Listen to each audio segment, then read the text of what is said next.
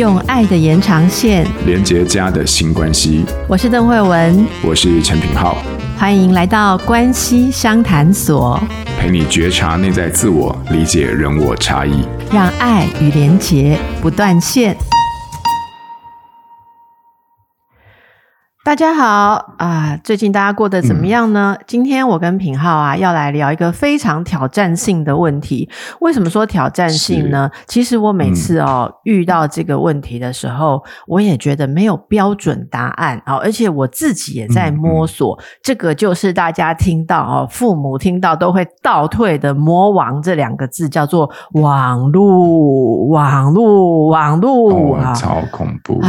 品浩，为什么那么多人、嗯？哦，都说因为网络使用的事情跟小孩子起争执呢。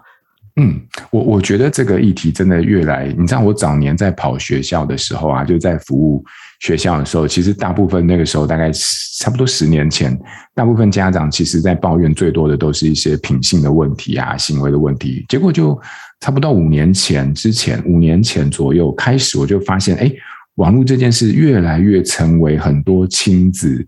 呃，真之间就是冲突或者是沟通上一个很重要的一个主题，也就是越来越多的家长，他们就开始在可能会跟我说啊，或跟我抱怨，就是说啊，孩子在家里面用网络用了非常多，都不知道怎么节制啊，然后等等等等，然后就是只要一没事，仿佛孩子拿到手机跟网络之后，就一整个就是一股脑沉迷在里面。那我发现这几年的确也是啦，因为就是你知道，就是网络，然后随着这个科技，然后还有这个用具载具越来越普及嘛，也方便。那真的一个手机搭配网络也没多少成本，所以我发现就是当孩子越就是当这个网络越普及之后，我觉得这个东西是不可避免的，就变成我们亲子之间一个很冲突的一个点。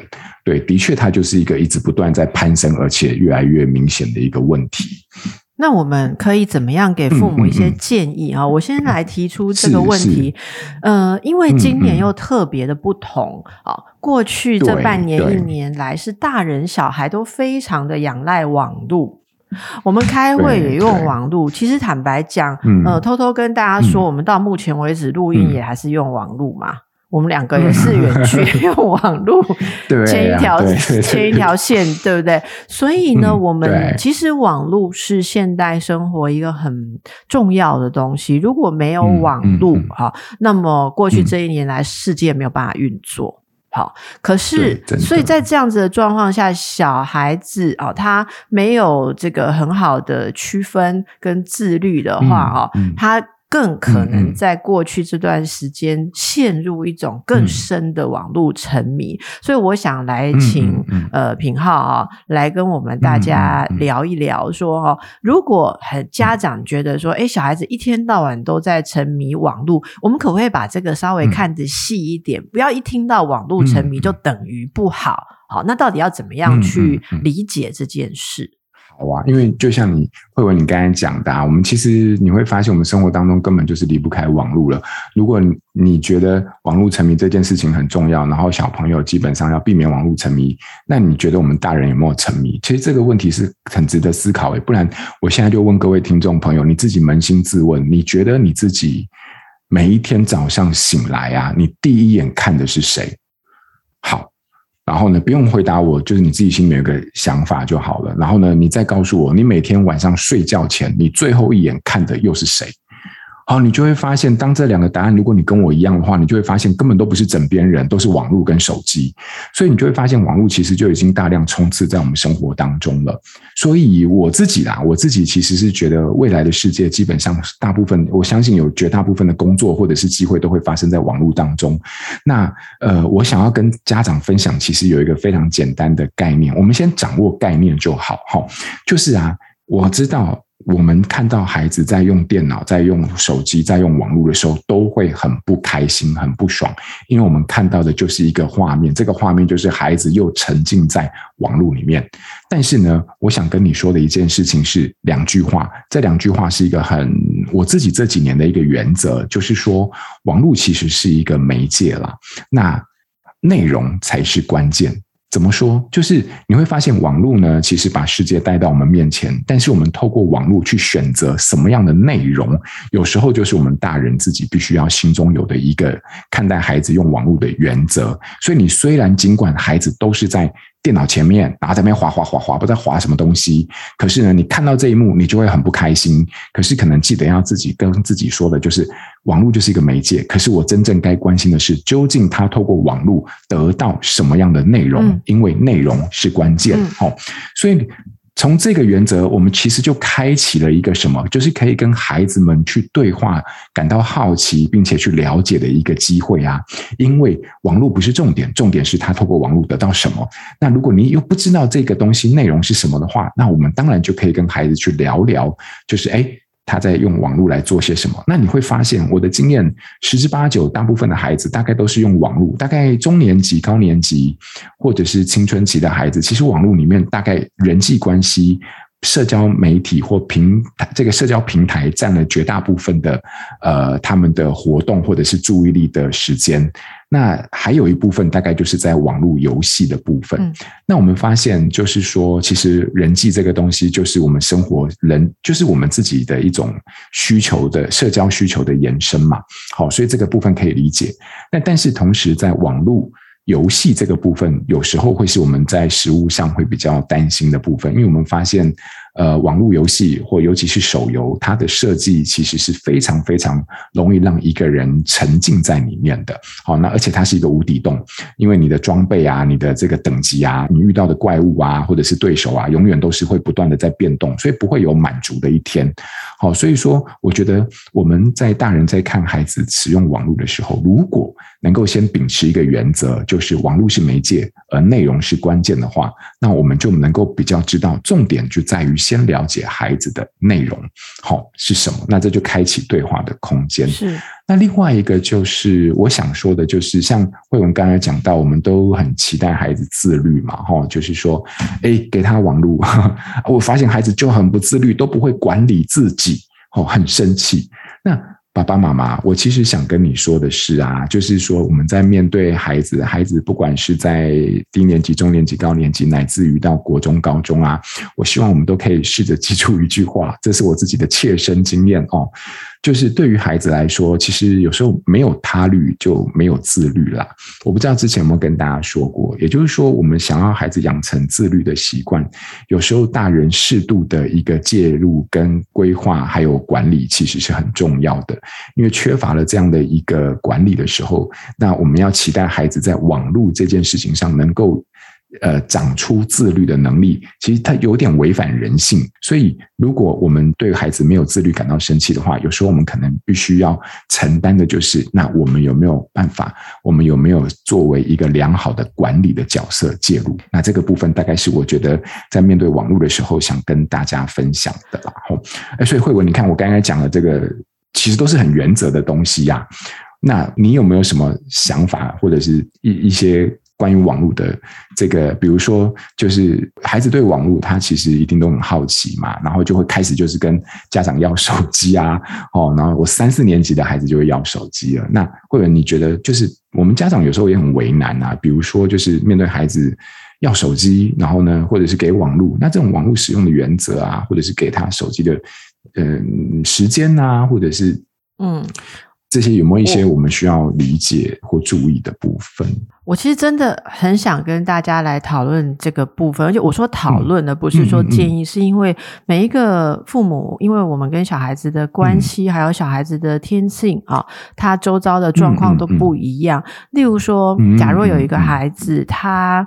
嗯，比比方说好了，有些孩子他在、嗯、呃个性上比较内向，好，那他在实体人际关系上不容易那么吃香啊。比方我有辅导过小朋友，嗯、他说，呃，同学们在玩的时候，他永远是被编派那个很像跑龙套的角色，你知道吗？哦、小孩子如果玩呃公主啊，王子救公主，嗯、他一定是旁边那个拿东西的女仆。然后呢，如果是王子屠龙的话，哈，他连龙都演不到，他可能是演那个顾门的，哈、哦，就是龙掉下来的时候要接道具的。Oh、那你想看这样子的孩子，我我举个例子，我之前有辅导过一个孩子，他后来发现，在网络游戏里面，哎、嗯，我不一样，哎，网络游戏里面焦点。主角视角是从我出发的，我就是世界的中心，嗯嗯、我一关一关的啊、哦、去这样经历，对不对？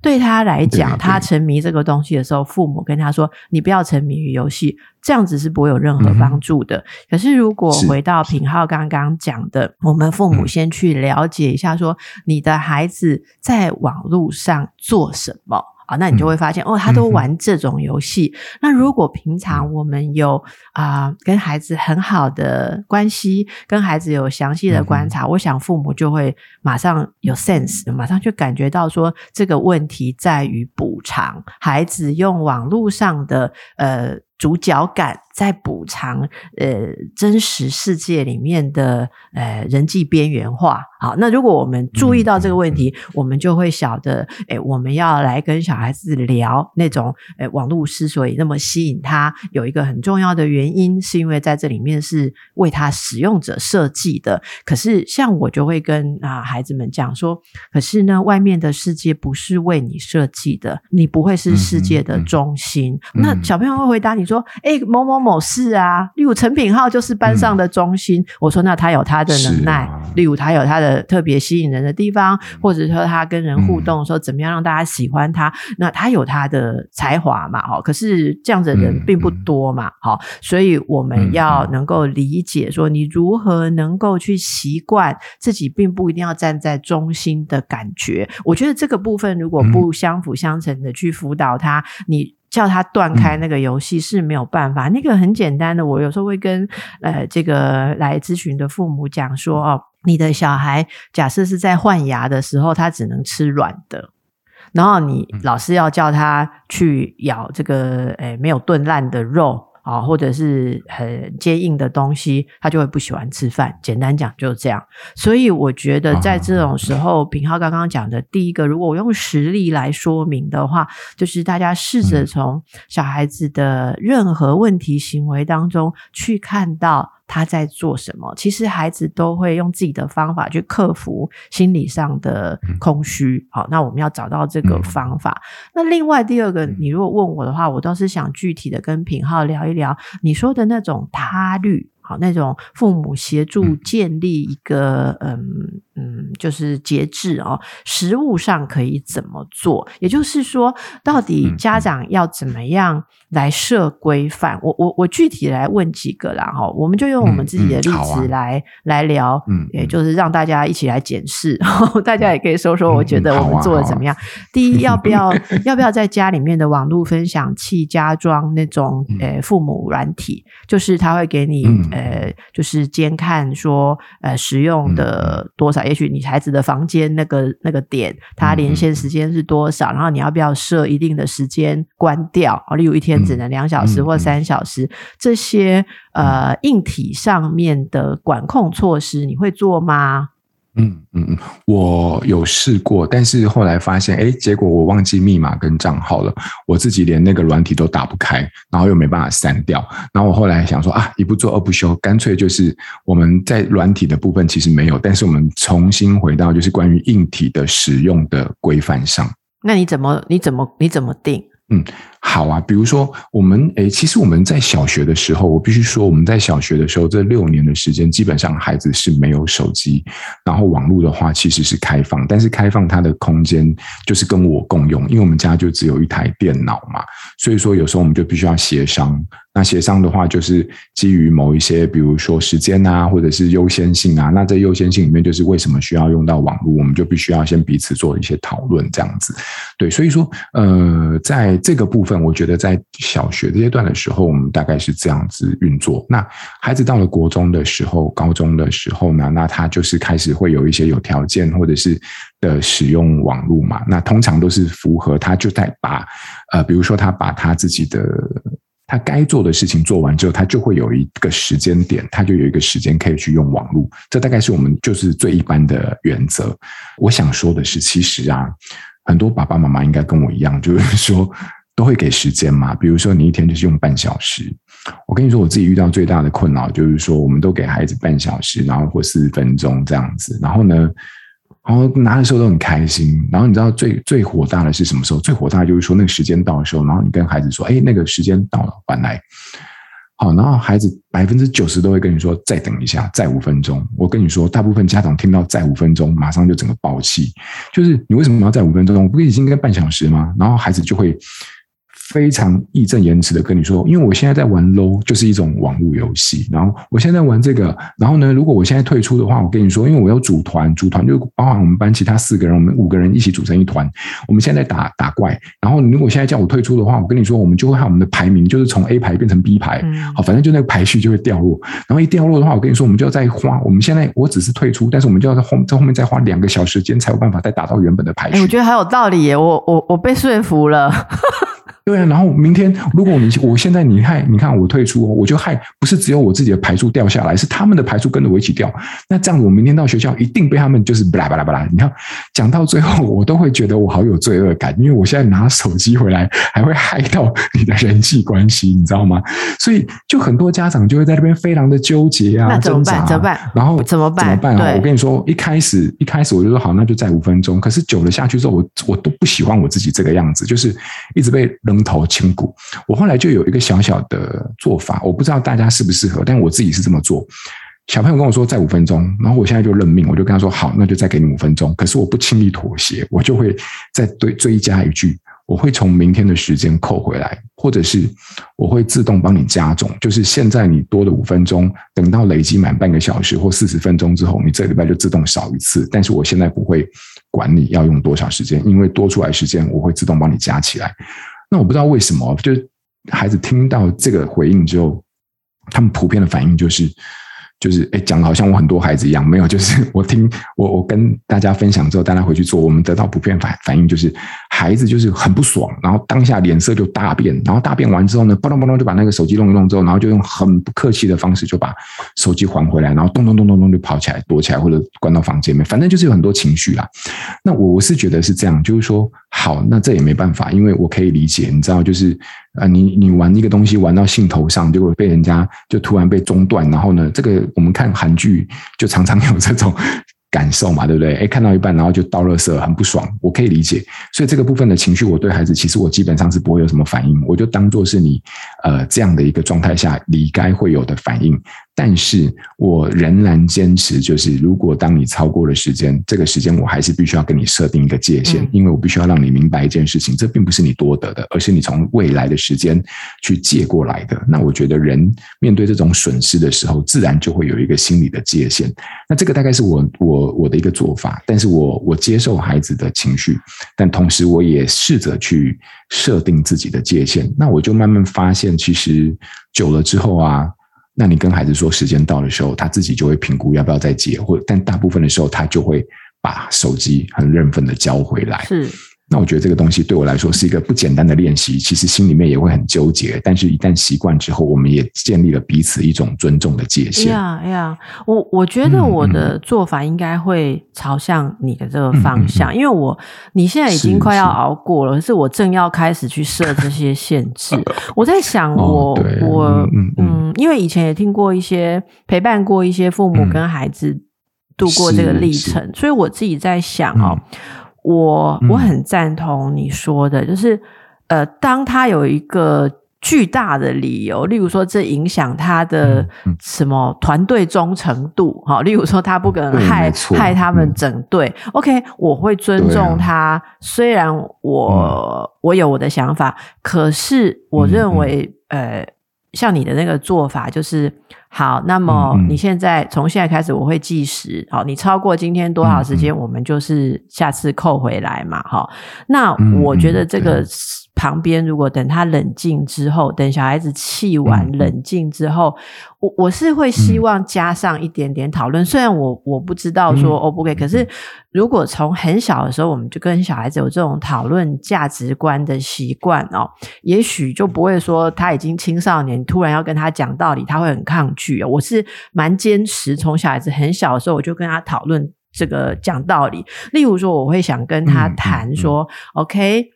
嗯，你现在把你自己的时间拿出来投入在呃，你们的团体里面，这是一个很好的团体态度啊、嗯哦。也就是说，你不自私，你没有因为要去加强你自己的功课、嗯、增强你的睡眠体力，或是享受跟爸妈相处的亲情时光，还是纯粹只是休息做别的兴趣。你既然告诉我你是为了这个团体的道义而在做一件事、嗯、，OK，那我们就把它当团体道义来讲。那我可能就会同时跟他说，嗯、我们人生很多时候啦，会遇到说我们要跟团体同步，还是我们、嗯、呃要去为自己打点，这中间有一个平衡嘛？好、嗯，那甚至你有没有办法？我我觉得我们，我甚至会期待孩子，我会跟他谈说，如果你、嗯、呃。有一件有一个比较好的做法，你是要人云亦云、随波逐流，嗯，大家都在做什么就做什么，还是其实你有能力来带你的朋友？大家都过更好的生活，嗯、就是你要当领导者、嗯，还是你只是用别人来作为你不用负责任的借口？我我我会觉得这个态度，也许爸妈借由网络，像玩游戏这个例子，嗯、有没有？我我当然这很理想性啦哈。可是如果你从小就跟你孩子有一个好的关系，嗯、也许就有机会去谈。你想要让我想到一个例子。呃，小朋友很小的时候，嗯、那么去同学的那种生日 party 玩，嗯、然后就大家用一种很危险的方式在玩一个溜滑梯。嗯、那所谓很危险的方式，就是他们手上拿着类似像。棒吃完的棒棒糖还是什么，就是一根棒状的东西在奔跑，哦、然后一边奔跑、嗯、一边挤推挤上溜滑梯，然后再拿着棒棒溜下来。我真的快要疯掉，因为那时候他其实才差不多三岁。然后呢，啊、然后我就，因为我们不可能去那边煞风景，跟所有的小朋友说，棒棒通通给阿姨收起来，觉得那又不是我的小孩，而且你也对，我就要把溜滑梯收起来，哎呀，也不是我的溜滑梯，对不对？所以，所以我们就觉得给人家请去 party 就很高兴，人家愿意请我们的小孩，对不对？你就不要在那边很奇怪，人家会说，对，人家会说啊，不怕人家不知道你有录 podcast 是不是？我就是我，我通常都会很客气，可是呢，我们就只。能叫自己的小孩不要玩嘛？然后过了一会，他就哭起来了。好，那哭当然我们知道在哭什么，他哭到人回家，在车上就大哭。好，然后他就是说。那其实那时候我记得还很小，我们就跟他聊，他就说、嗯嗯、我就是想要跟别人一起玩。那我说为什么我们不让你去玩？嗯、好，那我我要确定他知道、嗯，因为我有跟他讲为什么。他说因为拿着棒棒爬上爬下很危险。我说对。他说那我可以不要拿。我说你不要拿，别人有手上还是有棒棒啊，啊万一别人戳到你的眼睛怎么办？嗯、然后他就说我不管。啊、呃，为什么别人都可以？嗯、好，然后那个、嗯、呃，我就是想要跟别人一样，所以我那时候其实我记得我心里非常的难过，嗯、我那时候好像也几乎偷偷的哭了。哎品浩，你知道我哭什么吗？欸、我哭说哈，我哭说、嗯，我的孩子竟然三岁就已经开始这种他要跟别人一样这一个艰苦的成长之路。